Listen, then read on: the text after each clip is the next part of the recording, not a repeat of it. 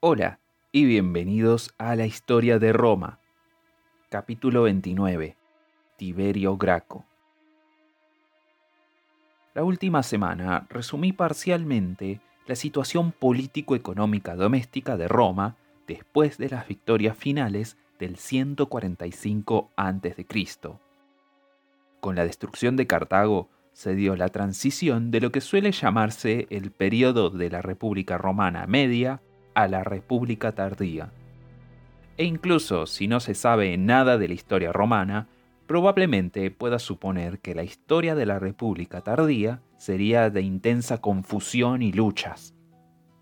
Hoy entraremos al final del juego para la República, y la primera jugada será hecha por Tiberio Sempronio Graco.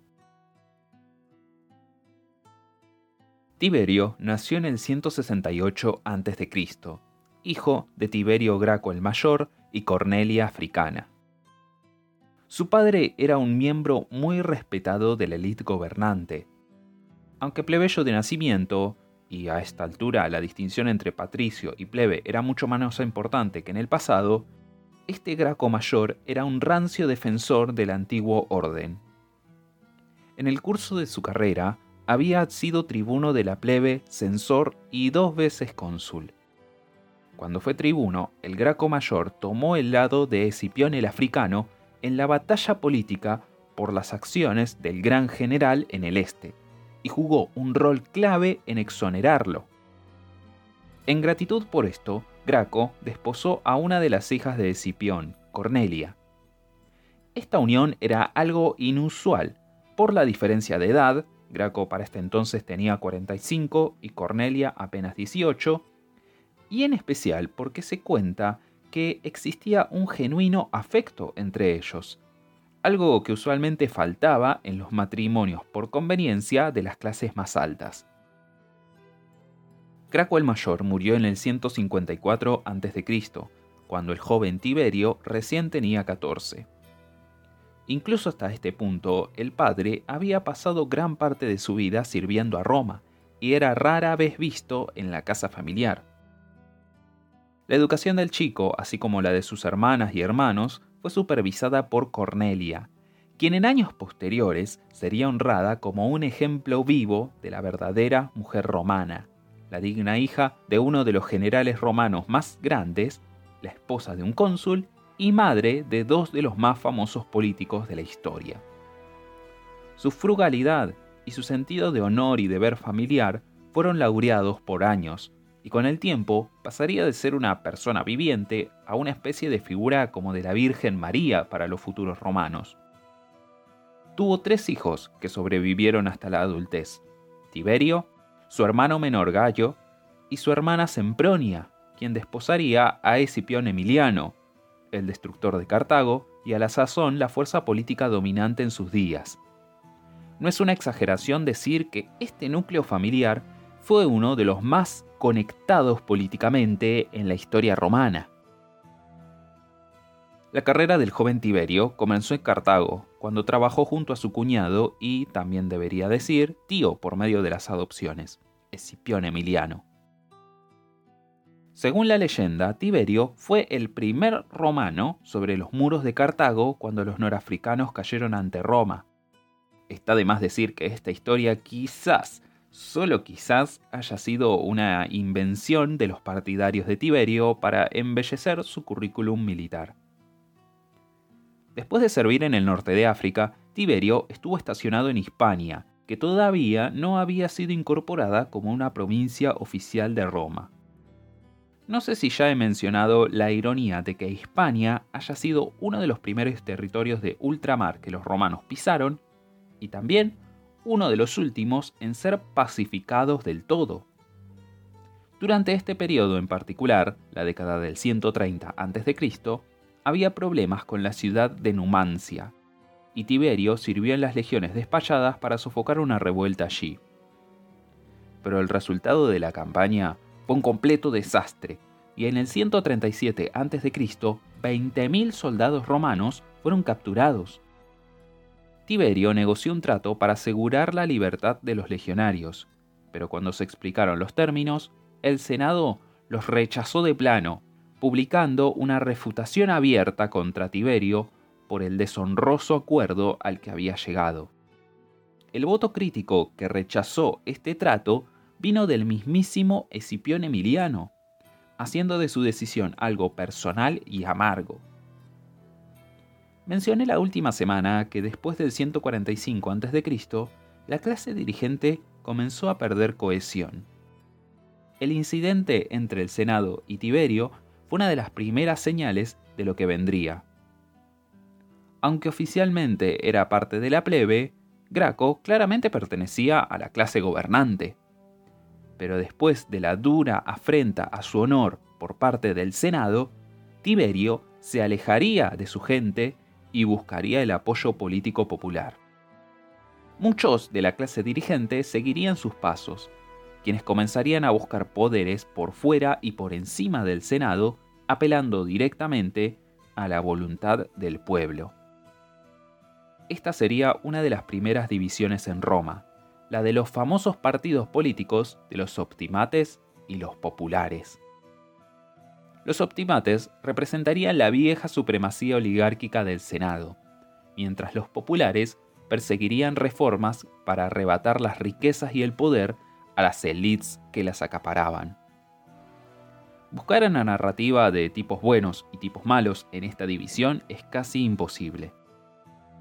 Durante las guerras civiles eran los optimates, con Cicerón a la cabeza, quienes defenderían la república, mientras los populares respaldarían a César. Y con todos sus discursillos sobre virtud republicana, los optimates estaban meramente interesados en mantener su posición, no en proteger el republicanismo. Durante este siglo final de la República, defensores de la libertad estaban en todos lados de palabra, pero nunca en los hechos. Por los próximos cinco años, Tiberio fue testigo de cómo la suerte del pueblo romano iba de mal en peor. Sus granjas estaban siendo compradas, los esclavos les arrebataban el trabajo, y una revuelta de esclavos en Sicilia había hecho que la crucial importación de grano prácticamente se detuviera. Todo esto dejaba al romano promedio desesperado y empobrecido, y dejó a Tiberio Graco con una oportunidad política de oro. En el 131 a.C. se postuló en elecciones como uno de los diez tribunos de la plebe del año. Luego de la elección, Tiberio se embarcó en uno de los más ambiciosos y controversiales tiempos en el cargo de toda la historia romana. Y probablemente habría sido el más controvertido de la historia romana si no fuera por el tiempo mucho más ambicioso y mucho más controvertido que tuvo su propio hermano en el mismo cargo de tribuno una década después. El núcleo de la popularidad de Tiberio estaba en su llamado a una agresiva reforma agraria. Con toda la elocuencia que una educación de clase alta le había dado, Graco hizo causa común con los campesinos desposeídos. Como marqué la última vez, las grandes propiedades en los campos romanos se hacían cada día más grandes Tiberio propuso poner un límite a la cantidad de tierra que un hombre podía poseer. La propuesta fue muy popular entre la gente, pero ¿cómo lograría que el Senado aprobara esta ley cuando ellos ahora odiaban no solo esta nueva ley, sino hasta el mismo hombre detrás de ella? Tiberio esquivó este problema con una solución que solo sirvió para enfurecer aún más al Senado. Simplemente los evitó. No había nada escrito que dijera que las leyes propuestas en las asambleas populares debían pasar sí o sí por el Senado para ser aprobadas. Solo había sido una antigua costumbre. Así que cuando Tiberio fue elegido como tribuno, simplemente planteó su idea al pueblo y esperó que todo se solucionara solo. Desafortunadamente para Graco, por ley, cualquiera de sus compañeros tribunos podía vetar el proyecto, y eso sí que era ley, no una mera costumbre. Así que el Senado encontró a un aliado, un tribuno llamado Octavio, para vetar esta medida. No importara cuánto alzaran el puño o debatieran o hicieran demagogia o protestaran, nada se podía contra el inmutable hecho de que si otro tribuno vetaba la propuesta, era el final de la cuestión. Tiberio luego intentó que Octavio fuera destituido de su cargo, pero antes de que esto pasara, ese voto debería ser aprobado, y Octavio también lo vetó. Así que Tiberio tomó una dramática decisión, ordenando a sus partidarios remover físicamente a Octavio del lugar para que ya no pudiera impedir las sesiones. Incluso los partidarios de Tiberio se preocuparon por el duro trato contra Octavio. Un tribuno era, ya desde la concepción del cargo, algo sacrosanto, y por ley ningún romano podía siquiera tocarle un pelo a un tribuno. Solo la inmensa popularidad de Graco con el pueblo permitió que ocurriera este completo sacrilegio. Tiberio entonces fue un paso más lejos y anunció que vetaría toda ley hasta que dejaran que llevara a cabo su proyecto. Incluso la medida más trivial era cancelada sin el más mínimo debate. Tiberio llevó a que Roma detuviera su funcionamiento por completo. El Senado, viendo la facilidad con la que Tiberio había apartado a un oficial del calibre de un tribuno, y también deseando que los negocios volvieran a moverse, terminaron permitiendo que se aprobara la ley. Se estableció una comisión de tres personas para supervisar la redistribución de la tierra, comisión que consistía de Tiberio, su hermano menor Gallo, y, en un inexplicable giro de los acontecimientos, incluía a Apio Claudio, lo tuve que leer dos veces cuando noté que un Apio Claudio estaba del lado de un populista radical como Tiberio, pero es cierto. Tiberio se había casado con su hija, en un caso de extrañas alianzas, este Apio Claudio no se unió al negocio familiar de defender los derechos patricios. Así que los tres se sentaron y comenzaron a asignar terrenos. Primero se encargaron de las tierras en Italia que habían sido asignadas a soldados muertos en batalla. Se supone que estas tierras debían volver a ser propiedad pública, pero ciertos senadores empresarios barra inmobiliarios habían acaparado esos lotes abandonados. La Comisión Agraria comenzó a dividir esas tierras y a redistribuirlas. Se estima que alrededor de 75.000 nuevas granjas fueron creadas en ese año. Desafortunadamente, sin un buen presupuesto, toda esta iniciativa estuvo marcada por la ineficiencia, la confusión y, sí, por la corrupción. Pero pronto, la cuestión de las tierras italianas quedó en segundo plano ante un problema aún más acuciante. El rey Átalo III de Pérgamo, sobrino del viejo aliado de Roma durante las guerras macedónicas Átalo II, murió en el 133 a.C y sintiendo que vendría una terrible lucha dinástica seguida por una obvia conquista romana, el rey legó Pérgamo, que es el actual oeste de Turquía, al pueblo de Roma. Esto fue ampliamente celebrado en Roma, pero pronto se planteó la pregunta de a qué exactamente se refería el rey. El Senado asumió que, como administradores del Estado, la tierra era parte de su jurisdicción, y debía ser parcelada y gobernada por los cónsules y procónsules de la clase gobernante. Sin embargo, Tiberio y sus aliados interpretaron el testamento de forma literal y argumentaron que Pérgamo debía pertenecer al pueblo de Roma y por lo tanto era responsabilidad de la Comisión Agraria. Roma estaba en medio de una crisis de tierras y le acababan de donar todas las respuestas a sus problemas en una bandeja de plata asentamientos nuevos para todos. Pero de nuevo, al llevar su propuesta directamente a la gente y esquivar al Senado, Tiberio estaba jugando con fuego. A esta altura, la animosidad entre el Senado y Tiberio era profundamente personal.